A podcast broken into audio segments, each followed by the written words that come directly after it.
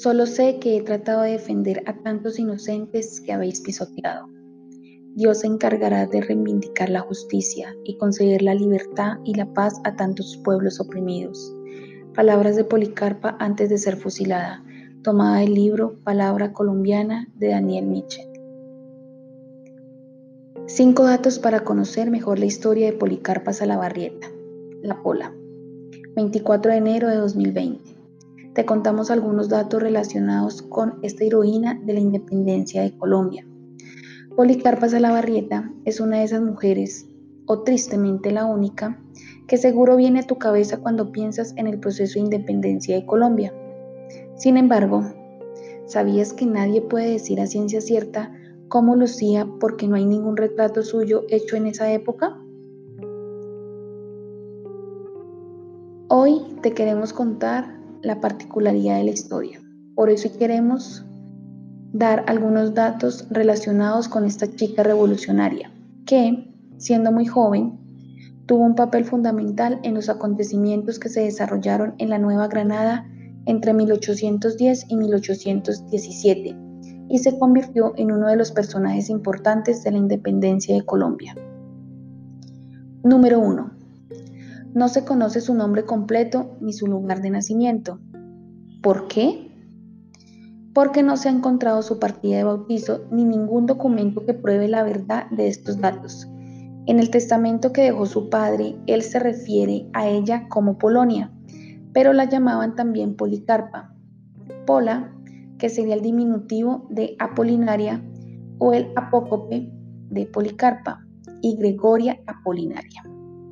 Por otro lado, los historiadores no coinciden en su lugar de nacimiento.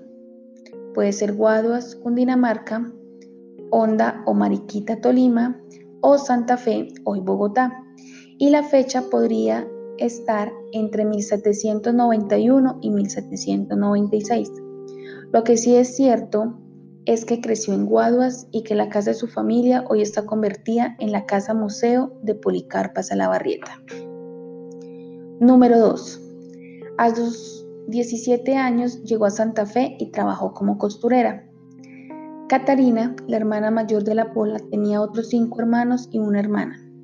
Le enseñó a coser y a tocar el tiple, así que cuando llegó a la capital, escapando de Guaduas porque la estaban persiguiendo por expresar abiertamente sus ideas a favor de la independencia, empezó a trabajar como costurera y niñera. Estos oficios que le permitieron estar cerca de las señoras de los realistas y presenciar tertulias en las que se enteraba de datos como el número de hombres de las tropas enemigas, la cantidad de armamento y los movimientos y las órdenes que seguían. Información muy valiosas para las emboscadas que organizaban las guerrillas patriotas. Número 3. Fue una de las espías más importantes para la causa libertadora.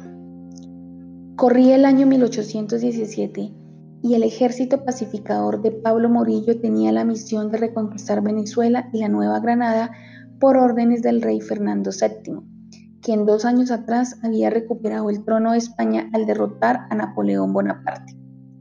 Pero los patriotas no estaban dispuestos a ceder y fortalecieron las guerrillas populares que se convertirían en las tropas de José Antonio Páez, los llaneros, Francisco de Paula Santander, los granadinos y Simón Bolívar, quien llegaba de Venezuela con apoyo económico y militar de Haití. Todos ellos se conformarían el ejército libertador.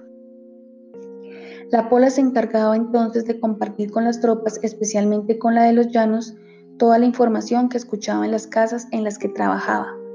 Se dice que llevaba recados en naranjas vacías, también difundía propaganda revolucionaria, elaboraba listas de los patriotas perseguidos por Morillo, compraba material de guerra, escondía armas en su alcoba, convencía a los jóvenes a unirse a la causa o desertar de las tropas realistas y ayudaba a que ciertos presos escaparan de las cárceles. Número 4. Fue fusilada con 21 años en la que hoy es la Plaza de Bolívar. Cuando los realistas capturan a Alejo Zavarian, compañero de lucha de la Pola, de quien se dice que era su prometido, encuentran una serie de documentos que revelan la labor de espionaje que ella estaba realizando. Así que se disponen a capturarla, acusarla de traición y a fusilarla en la Plaza Mayor de Santa Fe, hoy Plaza de Bolívar de Bogotá. La escena de su muerte el 14 de noviembre de 1817 es tal vez una de las más recordadas por este relato, pues Policarpa lanzó varias frases a las personas que estaban presenciando su ejecución y pidió permiso para morir, de rodillas y no de espaldas, como se acostumbraba con los traidores, argumentando que esa era una posición más digna de una mujer. El fusilamiento de Policarpa, una joven tan entregada a la causa libertadora, movió la población y aumentó la resistencia de la capital frente al dominio español. Número 5. A pesar de estar en un billete, no sabemos en realidad cómo lucía la pola. Resulta que los retratos de Policarpa se pintaron casi 10 años después de su muerte y para hacerlos, los artistas se inspiraban en los textos históricos que la describían. Por eso existen tantas versiones de su imagen. Curiosamente, la primera noticia que se tenía de ella aparece en 1819, dos años después de su fusilamiento, por un texto que circula en el Correo del Orinoco, el periódico propagandístico creado por Simón Bolívar en el que Joaquín Monsalve, quien había sido compañero de prisión de la Pola, escribió el texto Yace por salvar la patria, una frase formada con letras de su nombre, Policarpa Salabarrieta.